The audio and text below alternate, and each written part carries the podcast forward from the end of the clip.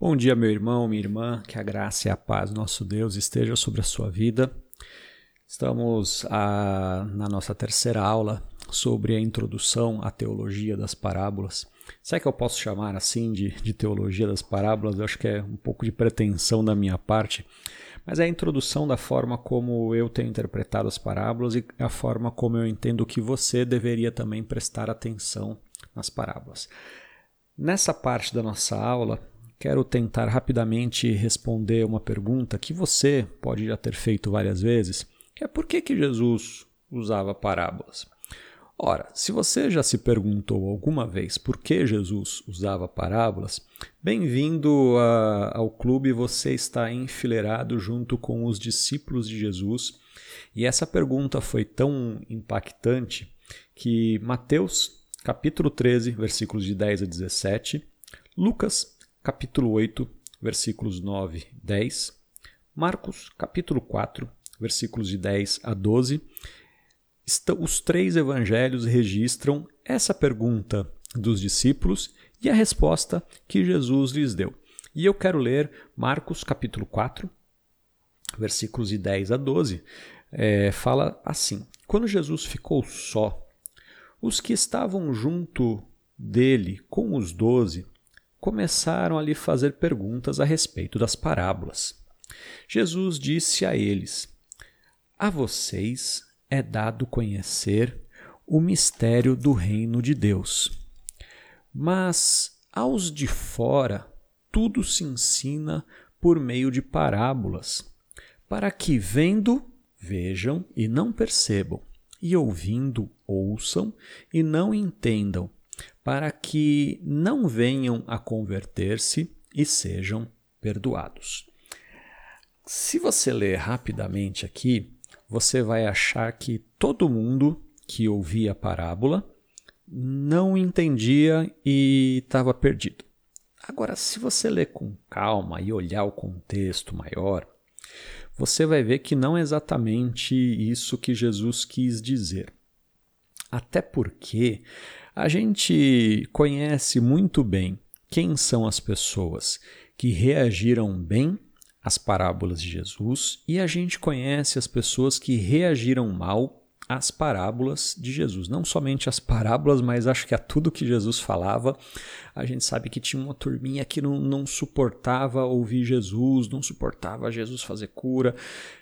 É, Estou falando exatamente dos fariseus, saduceus, essa turma que não gostava muito daquilo que Jesus fazia. Então, obviamente, a gente que conhece um pouquinho da história, a gente sabe que esses aí ficaram realmente de fora. Mas vamos tentar é, entender uma coisa: a quem é que Jesus estava buscando?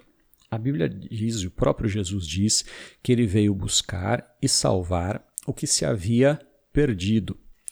Quando Jesus contou a parábola do pai e os seus dois filhos perdidos, que está lá em Lucas capítulo 15, também conhecida como a parábola do filho pródigo, quando Jesus contou aquela parábola, ele deixou muito claro para os seus ouvintes que os fariseus ficariam de fora da festa porque se recusaram a entrar.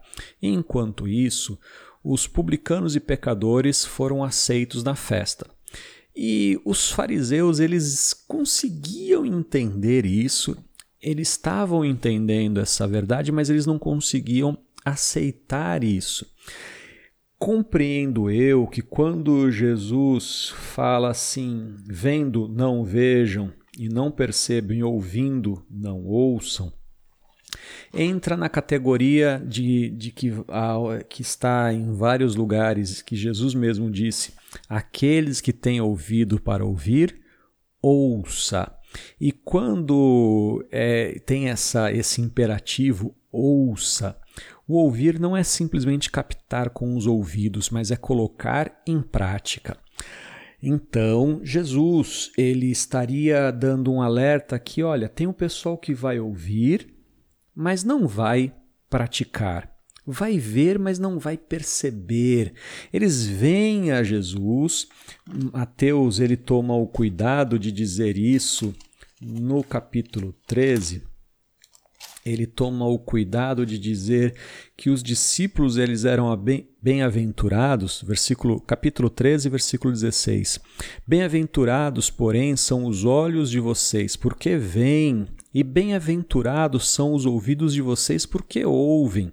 Pois em verdade lhes digo que muitos profetas e justos desejaram ver o que vocês estão vendo, mas não viram, e quiseram ouvir o que vocês estão ouvindo, mas não ouviram. Nesse sentido, Jesus está dizendo assim: ó, vocês ouviram as minhas palavras e vocês estão praticando. É, os, os, os, profetas eles queriam ouvir, eles praticaram, mas eles queriam ouvir e não, não tiveram essa oportunidade.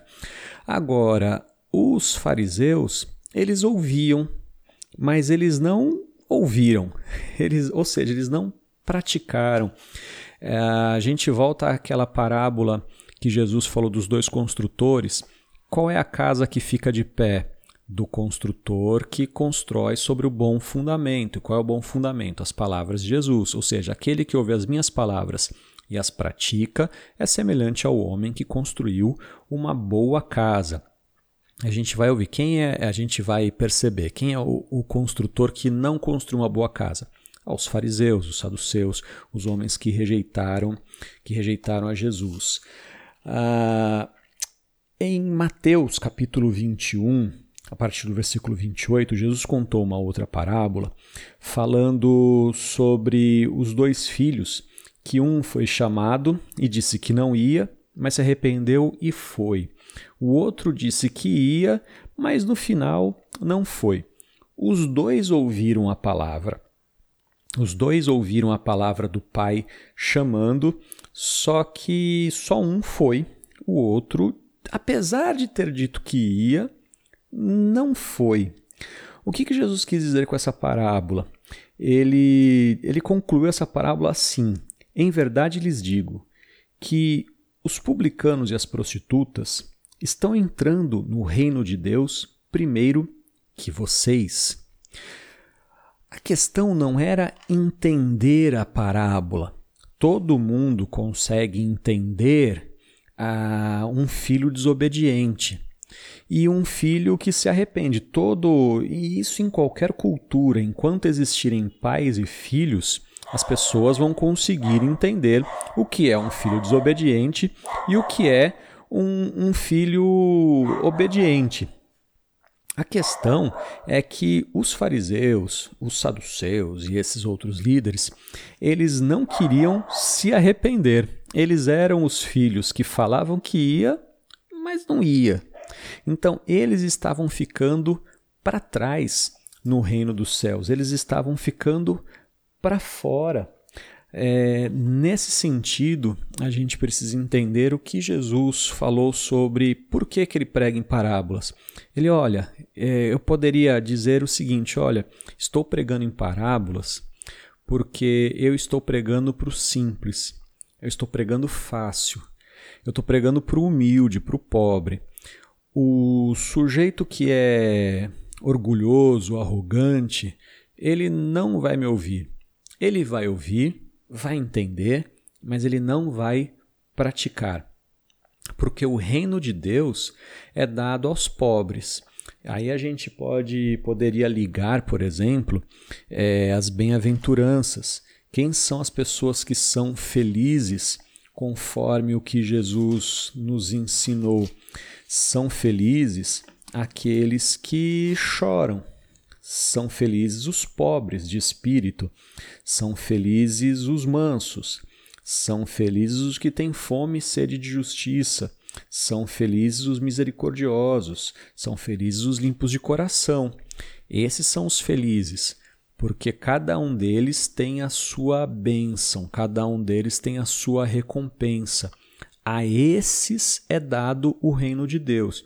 Agora, os que são o oposto, disso, a esses não é dado a recompensa, a esses não é dado conhecer o reino de Deus, então, obviamente, esses estão para fora, esses estão fora daquilo que Jesus determinou. Então, compreenda que Jesus ele ensinou em parábolas exatamente para isso, para que pessoas como eu e você pudéssemos entender e compreender o reino de Deus, porque a nós é, que somos purificados de coração, não somos puros, mas somos purificados pelo sangue de Jesus, a nós, ovelhas de Cristo, ovelhas do nosso pastor, a nós foi dado conhecer o reino de Deus. É por isso que as parábolas são tão importantes para nós. Que o Senhor te abençoe nesse dia, que você tenha um, um aprendizado grande e que você possa entender: o Senhor se revelou a você. Deus te abençoe.